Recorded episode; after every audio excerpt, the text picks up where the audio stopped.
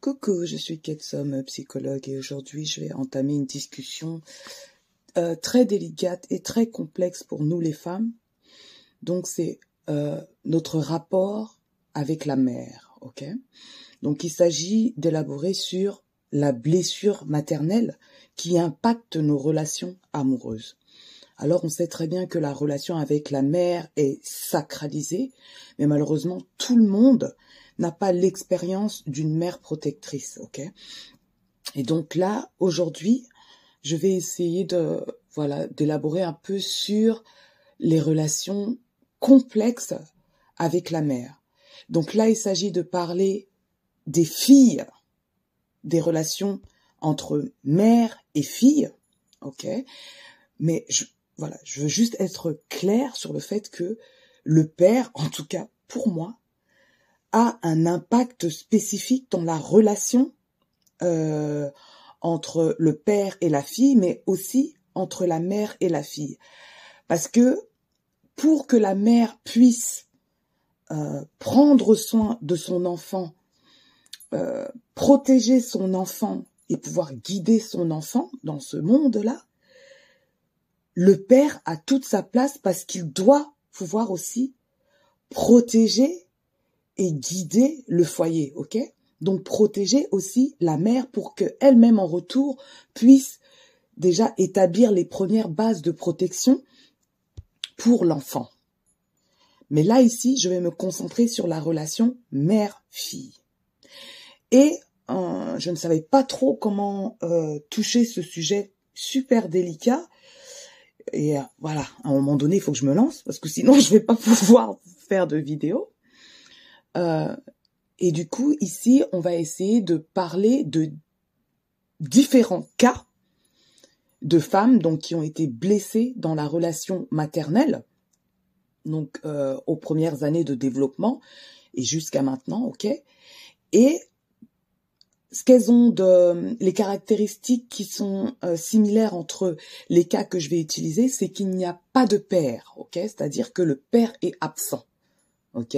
Il est vivant, ok, ou il a été vivant pendant très longtemps, mais absent de la vie de la fille, ok, qui a été livrée donc à une mère malheureusement défectueuse. Et attention, je viens vraiment sans jugement, surtout, surtout pour les mères qui ont, euh, qui se sont occupées de leur fille seule donc et qui ont donné malheureusement, c'est-à-dire le meilleur d'elles-mêmes, même si bien sûr le meilleur n'était pas suffisant pour leur fille. OK? Parce que ces mères-là aussi ont une histoire et la plupart du temps, l'histoire est aussi défectueuse du côté maternel. OK? Et donc c'est ce qu'elles transmettent aussi à leurs filles. Donc je vous demande aussi euh, d'ouvrir votre esprit en tant que femme surtout parce que nous sommes susceptibles de transmettre, voilà, ce qu'on avait, mais aussi ce qu'on a manqué à nos enfants. Alors, en gros, ce qu'on attend d'une mère, c'est que celle-ci hein, prenne soin de son enfant, ok, qu'elle puisse protéger son enfant et qu'elle puisse continuer donc de guider son enfant. On parle d'une relation mère-fille, ok? La mère étant donc le premier autre, le premier lien, hein, la première à prendre soin, à donner des soins, donc des soins euh, physiques, des soins matériels, des soins aussi bah, affectifs à sa progéniture. Et pour pouvoir offrir tous ces euh, soins à, à, cette progéniture, elle doit également être soignée. Ok, d'où la position très importante du père, hein, ou d'un contexte familial protecteur en tout cas. Donc elle doit être protégée, elle doit aussi être guidée, euh, soignée dans les moments les plus vulnérables de sa vie. Mais on sait que malheureusement ce n'est pas l'expérience de toutes les mères et ce n'est absolument pas l'expérience de toutes les filles. Quand des femmes n'ont pas expérimenté la sécurité émotionnelle de leur mère, elles peuvent rester toute leur vie dans une quête désespérée de cet amour jamais reçu, donc comme comme comme un, vide qu'elles doivent absolument remplir Donc quand, quand elles n'ont jamais reçu cet amour lors des périodes cruciales donc de leur vie. Si si votre mère n'avait pas les outils pour répondre à vos besoins lors de vos années donc développementales, donc les années les plus charnières, ok, puisque ce sont les années de construction euh, de, des structures cérébrales, ok, et donc que votre mère n'a pas pu prendre soin de vous et vous sécuriser, il est possible que cette mère-là nous ait transmis une peur, une colère ou une ambivalence sans que nous le sachions de manière consciente, ok? Mais malheureusement, cela va s'exprimer plus tard dans nos relations, dans nos expériences relationnelles, qu'elles soient amicales, amoureuses, même professionnelles, ok? Donc, Le type de soins qu'on reçoit quand on est donc bébé puis enfant nous apprend hein, euh, si on mérite d'être aimé et sécurisé.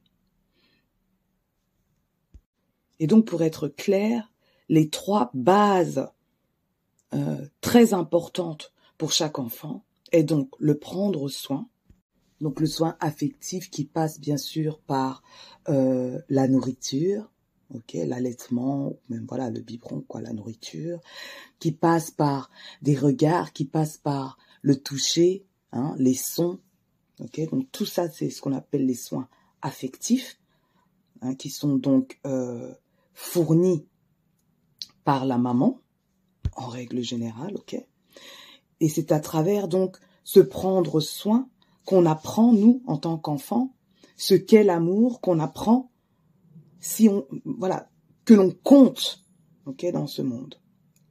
Donc il y a le prendre soin en numéro un. En numéro deux, il y a la protection. Donc la protection la plus basique, c'est la protection maternelle, bien sûr, la survie de l'enfant. Cette protection améliore le développement euh, de l'enfant en réduisant les menaces qui pourraient provoquer donc de la peur et de l'anxiété. Ok?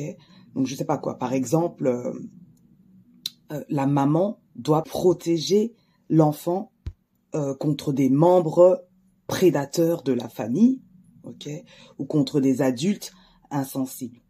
Et vraiment, la protection commence, la protection de l'enfant commence in utero et continue donc pendant longtemps, surtout pour les filles, ok, puisqu'il y a donc la, guidance, donc qui est le numéro 3 ok? Donc en grandissant, les filles observent leur mère pour en savoir plus sur ce que c'est qu'une femme, hein? Comment on respecte une femme, ok? Comment être forte, comment être bonne, comment être euh, euh, douce, comment être chaleureuse, courageuse, ok? Et donc si la, fille euh, manque, en tout cas pour ce qui est du prendre soin et de la protection, il est difficile qu'elle prenne en compte la guidance de la mère, ok? Puisque donc il n'y a pas de base de confiance pour que la fille ait envie de suivre la guidance, les conseils de la mère sur euh, le comportement, sur comment être en tout cas une femme. Alright Donc en exemple, si malheureusement on sait que il y a des personnes qui ont vécu avec des parents des mères maltraitantes, ok? Donc si on a une mère maltraitante ou négligente, c'est aussi dommageable que de ne pas avoir de mère. Hein Attention, parce que euh, certaines personnes n'ont pas eu de mère, mais ont eu un système familial qui a pu délivrer, tant bien que mal, tout ce qui est donc de l'ordre du prendre soin, de la protection, ok et aussi de la guidance. Donc de ne pas penser que toutes les, euh, toutes les filles qui n'ont pas eu de mère, voilà, ont plus de chances euh, de, tomber dans des relations dysfonctionnelles. Quoi. Vous avez des personnes aussi qui ont eu leurs deux parents et malgré cela sont tombées dans des relations dysfonctionnelles. Donc attention, je ne suis pas en train de catégoriser ou quoi que ce soit, mais juste de voilà, on n'a pas l'habitude de parler de la relation dysfonctionnelle entre la mère et la fille, ça existe. ok? Et malheureusement, on a tendance à sacraliser le rôle de la mère qu'il est difficile de euh, la tenir responsable ou en tout cas de remettre en question le comportement, de remettre en question la capacité de la mère. Donc voilà, en tout cas, vous allez mieux comprendre quand je vais parler de différents cas de femmes qui ont donc manqué de protection, qui ont manqué certaines, pour certaines, de, de, de soins affectifs et qui ont manqué également de guidance. Parce que donc tous ces soins affectifs qu'on attend de la mère, qui passent par des soins euh, matériels, des soins physiques, donc des soins, la, la, euh, la nourriture, euh, tout ce qui est donc le toucher, comme je disais, le regard, les paroles et les capacités donc émotionnelles, hein, les capacités à réguler les émotions de son enfant pour que cet enfant-là justement par effet miroir apprenne aussi plus tard à s'auto-réguler. Tous ces soins-là contribuent au développement euh, des structures cérébrales qui participent à l'organisation du fonctionnement émotionnel, social, cognitif et comportemental de l'individu, ok, de l'enfant, Donc sans ça, sans tout ça et même avec ça parfois, euh, il est difficile d'avoir un attachement, ce qu'on appelle un attachement sécure. Alors les signes d'un attachement insécure sont multiples, ok? Pour les femmes donc qui ont un attachement insécure, du fait de la blessure maternelle. Voici les signes. Pour certaines, elles ont du mal à travailler avec les autres. Ce sont des personnes qui se retirent ou s'isolent quand elles ont peur. Hein? Elles peuvent être dépendantes ou ont moins de patience et de flexibilité que les personnes avec un attachement sécure. Pour certaines, elles ont même des problèmes de mémoire. Pour d'autres, elles ont du mal à avoir des amis de longue date. Euh, ce sont des femmes qui se sentent seule, surtout pour celles avec un attachement euh, anxieux, ok? Euh, D'autres sont très agressives quand il y a conflit, hein, euh, surtout parce que parfois il y a la, la, jalousie qui empiète un peu sur euh, leur relation. Les femmes avec un attachement insécure se considèrent parfois lourdes ou plutôt vides, agitées, hein, sans savoir pourquoi. Hein. elles peuvent se battre avec des symptômes de dépression hein, ou d'anxiété généralisée. Ce sont des femmes qui ont appris très tôt dans la relation mère-fille qu'elles ne pouvaient pas se tourner vers leur mère quand elles sont effrayées ou tristes, hein, parce que leur mère, incapable de réguler leur euh, de réguler, donc quand, quand leur fille était petite, elles étaient incapables d'aider leur fille à réguler ses émotions. ok euh, pour certaines mères, elles ne peuvent même pas supporter les émotions positives. Hein. C'est-à-dire que même quand leurs filles sont débordantes euh, de, de, de, de, joie, hein, les mères, certaines de certaines mères, quoi, risquent de ne pas supporter euh, ces types d'émotions car elles-mêmes sont fragilisées émotionnellement.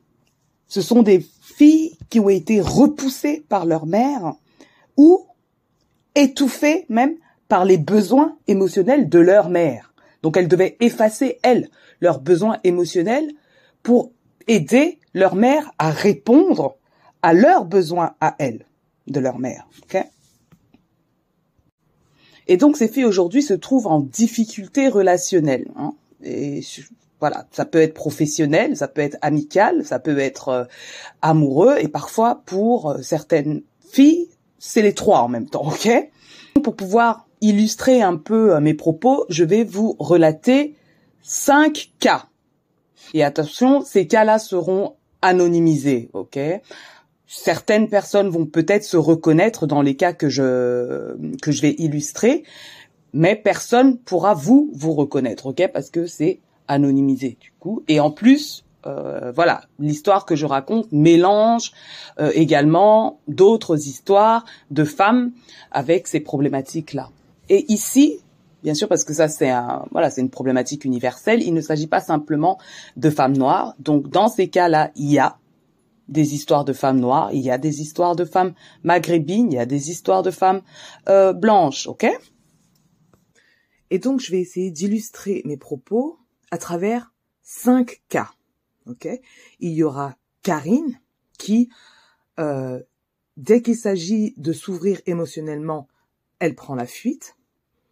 Ensuite, vous aurez Sabrina qui, de manière générationnelle, a répété quelque part l'histoire de sa mère.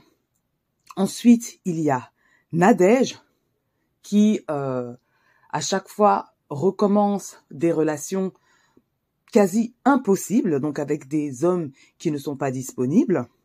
Le quatrième cas sera Joël, qui a l'impression euh, de voilà de devoir exploser, du moins imploser, donc exploser de l'intérieur, car elle ne sait pas quoi faire de ses émotions. Et ensuite, vous aurez Khadija. Donc Khadija qui, elle, est en perte complète d'appartenance. Donc je vais commencer par Karine.